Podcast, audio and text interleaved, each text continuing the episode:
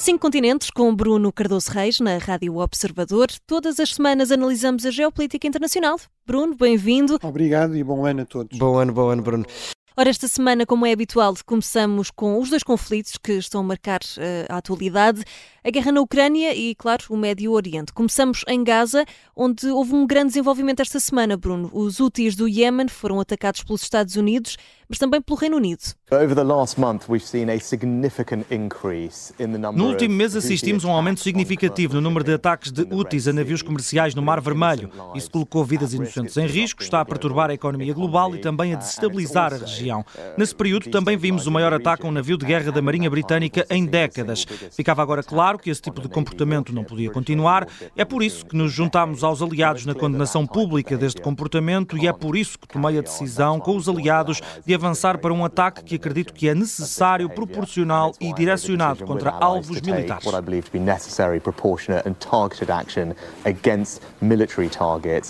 Rishi Sunak, primeiro-ministro inglês, eh, com os motivos que levaram ao ataque, que lançou várias questões. Fazemos-las aqui também, Bruno. Primeiro, se os ataques foram justificados. Bem, eh, eh, não há de facto um direito dos úteis eh, não há um direito de ninguém, no fundo, a atacar navios eh, civis, navios de comércio, eh, alegando, digamos, a defesa de uma qualquer causa, por muito, mais uma vez, por muito, mais, por muito legítima, por muito justa que seja essa causa. Neste caso, os úteis dizem estamos a defender a causa palestiniana, até dizem estamos a atacar navios ligados a Israel ou com destino a Israel, mas a verdade é que isso comprovadamente não é assim. Já foram mais de 100 ataques Muitos deles foram navios que não tinham nada a ver com Israel. Houve um caso que foi até muito noticiado, um navio que transportava óleo alimentar da Malásia para, penso que Itália. Uh, e, e, e, portanto, isso levou a uma, inclusive a uma resolução do Conselho de Segurança das Nações Unidas, esta, esta quinta-feira, que uh, exigia, e estou a citar, a suspensão imediata de todos os ataques contra navios mercantes e comerciais no, no Mar Vermelho. Portanto, eu diria que a resposta parece-me que é claramente que sim, ou seja, eh, os, eh, os Estados Unidos, os seus aliados, eh, têm aqui claramente a lei internacional do seu lado.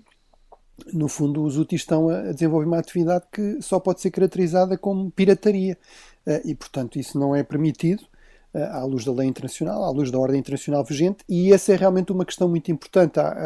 Esta resolução do Conselho de Segurança mostra que mesmo países que uh, nestes últimos tempos têm estado muitas vezes, uh, digamos, em posições completamente opostas e quase por princípio assumem posições diferentes dos Estados Unidos, por exemplo, a Rússia ou a China, de facto não quiseram aparecer completamente ao lado dos Estados Unidos e do Japão, que promoveram uhum. esta resolução, mas abstiveram-se, ou seja, também não convém, sobretudo à China, mas mesmo, mesmo em relação à Rússia, que também precisam de exportar produtos, de vender produtos, a Rússia o seu petróleo, a China múltiplos produtos, muitos deles, aliás, eh, os produtos que vêm da China para a Europa basicamente têm de passar por este estreito de Aden. Também não convém a essas eh, potências que haja o caos no mar, que haja uma criminalidade descontrolada no mar, que haja pirataria no mar eh, e, portanto, parece-me que a resposta é claramente que sim.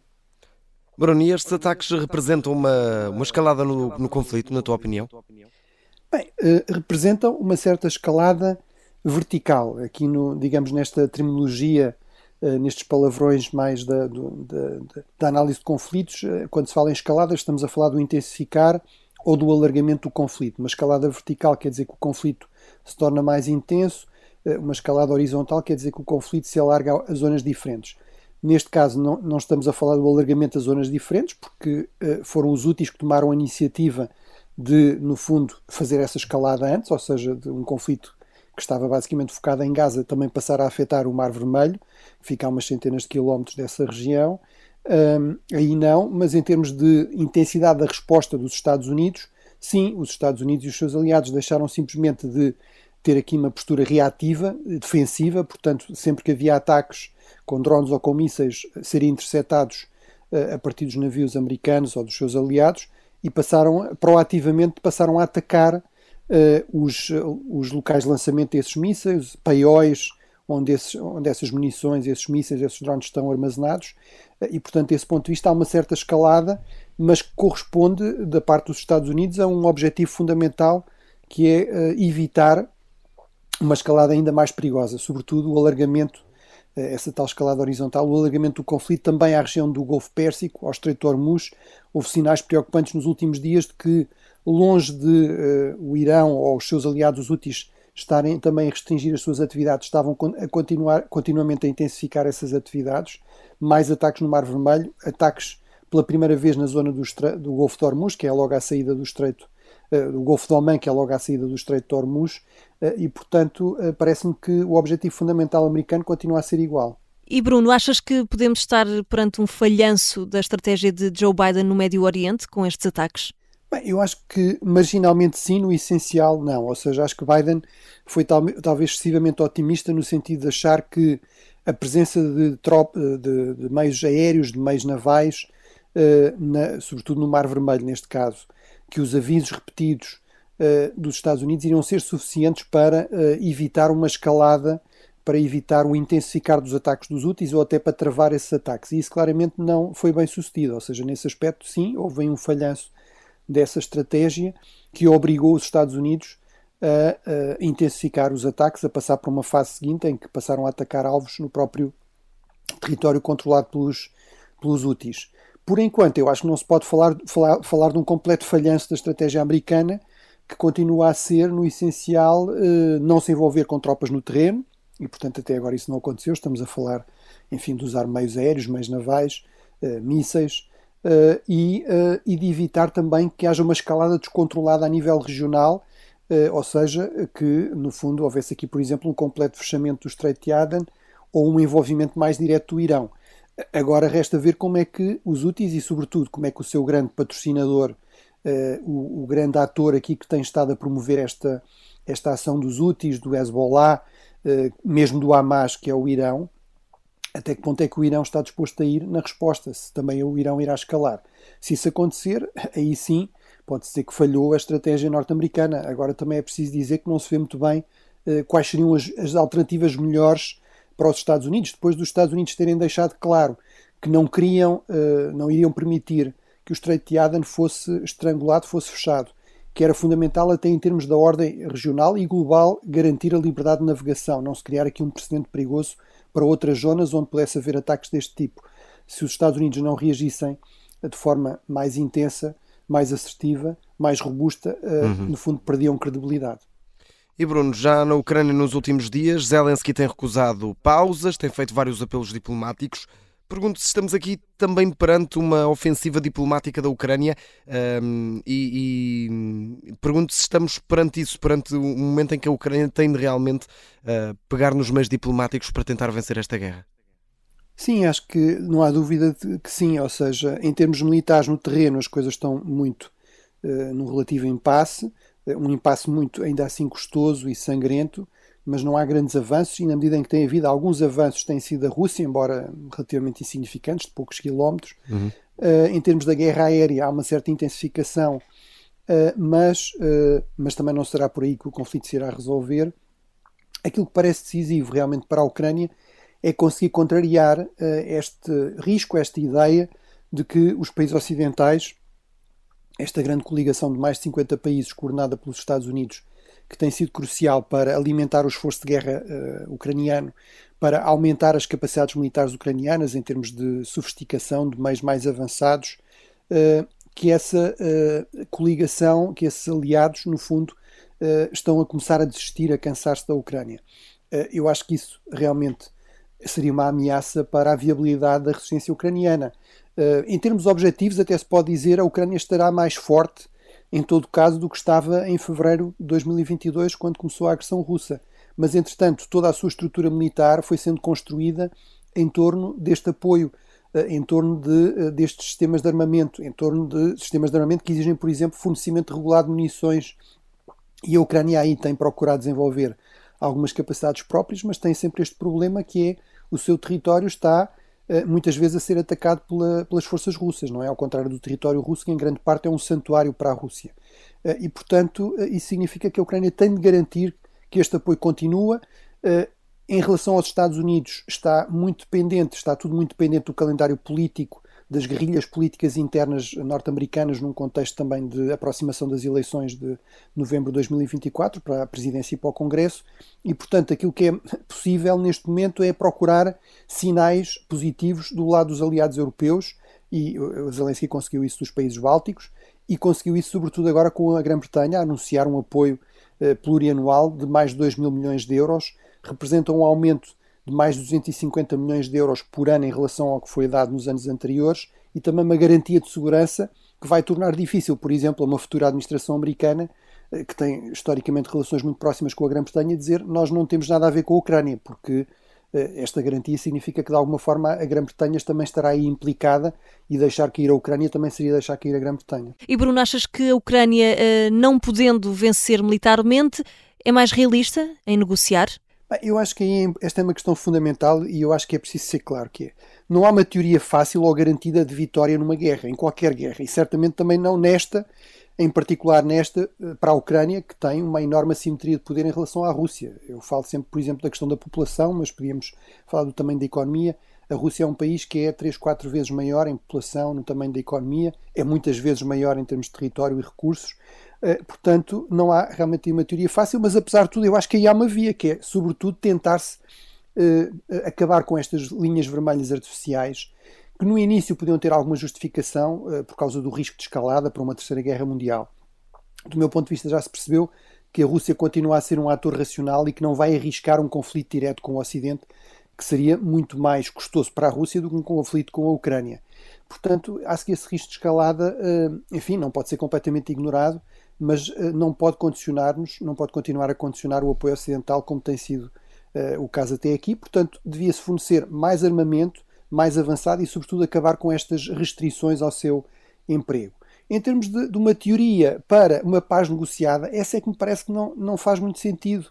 Não vejo que seja muito credível. Porque é que agora Putin iria aceitar que afinal a Ucrânia tem direito a existir? Ele até se deu ao trabalho de assinar um ensaio a provar que a Ucrânia nunca existiu na história, que na verdade era parte da Rússia.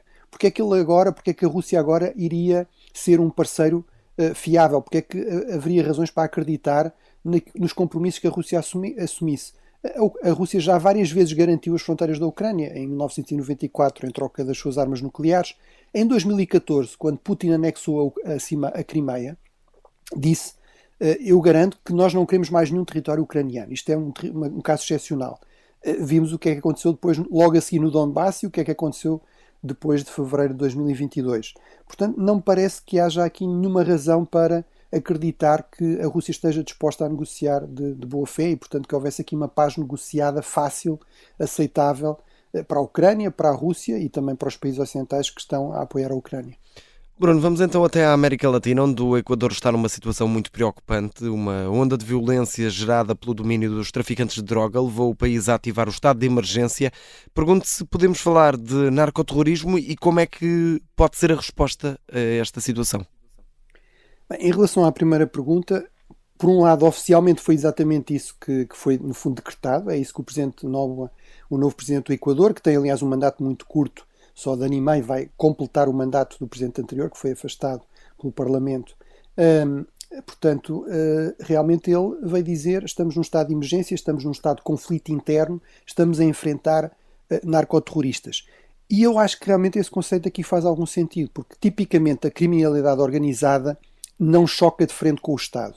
Uh, procura ter, no fundo, a, postura de um parasita, ou seja, de alguém que não põe em questão o sistema, mas que vai explorando, ilegalmente, claro, vai explorando o sistema, o sistema económico, eh, nomeadamente. Eh, é verdade que já houve alguns precedentes deste tipo, por exemplo, no México, até na Itália com a máfia, mas sobretudo eu diria em algumas zonas da América Latina, no México, na Colômbia, onde grupos eh, de criminalidade organizada pelo menos tentaram controlar partes do território e controlar partes do sistema político, mas eu diria que provavelmente em termos de um desafio aberto a todo o Estado, até porque o Equador é um Estado muito mais pequeno do que o México ou que, ou que o Peru, uh, realmente é uma situação quase sem precedentes na clareza, de facto, deste desafio uh, dos uh, grupos de criminalidade organizada ao poder do Estado.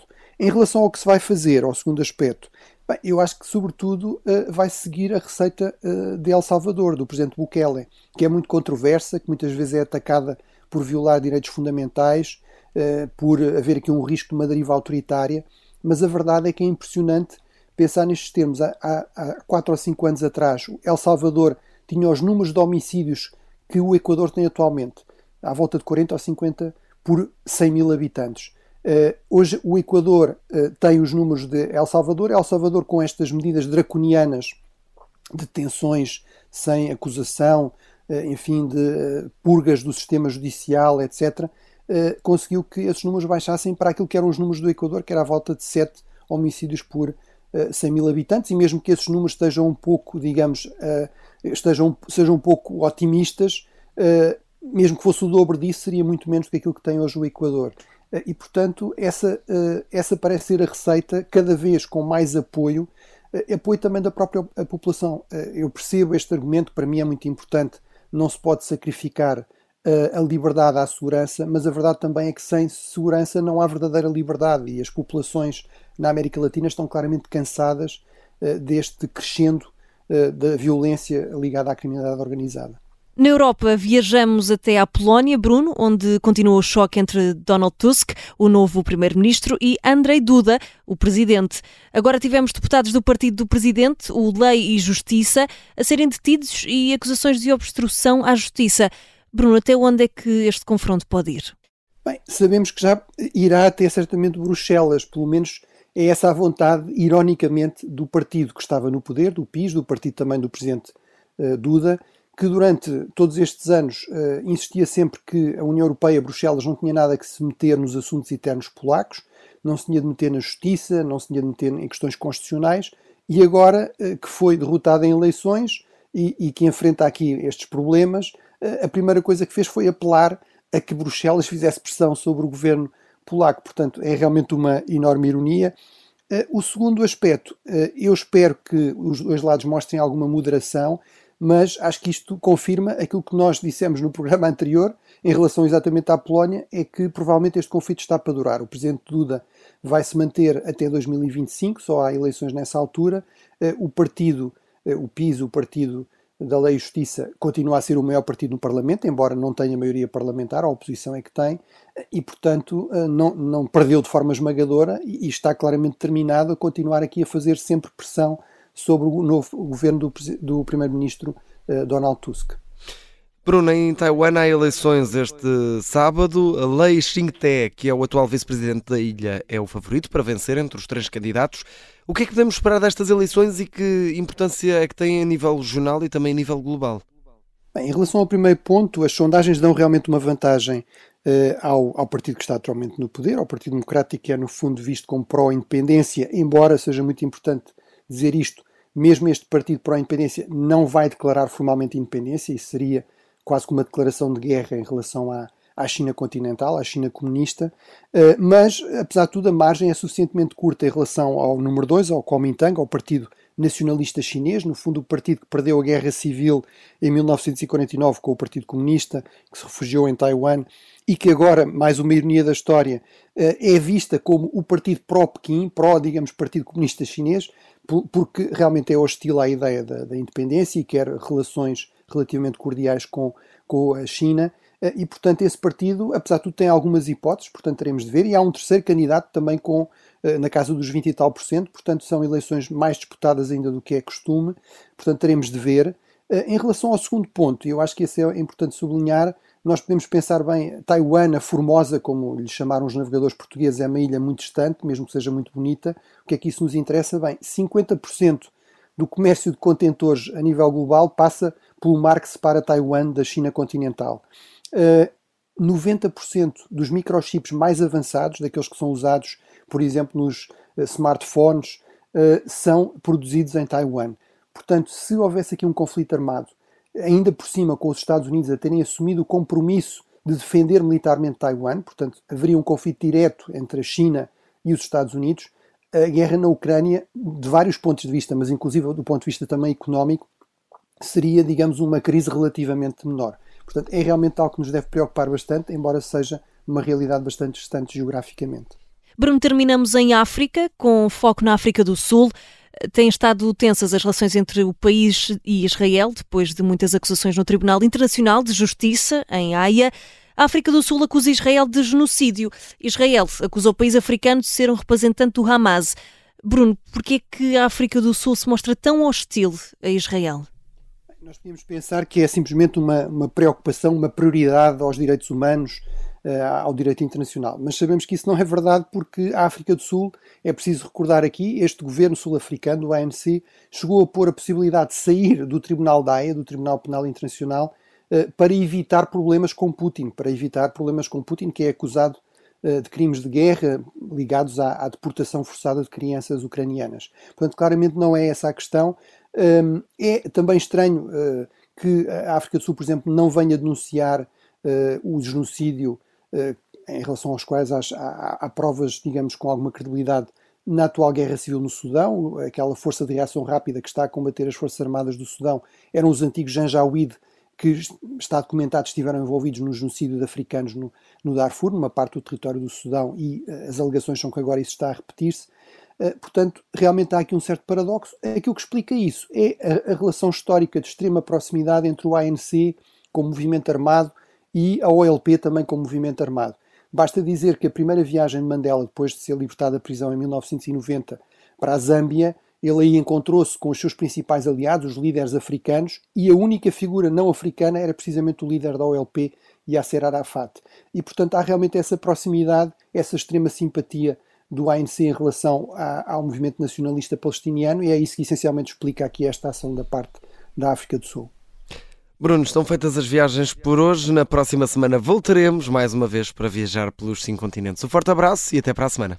Até para a semana. Obrigado.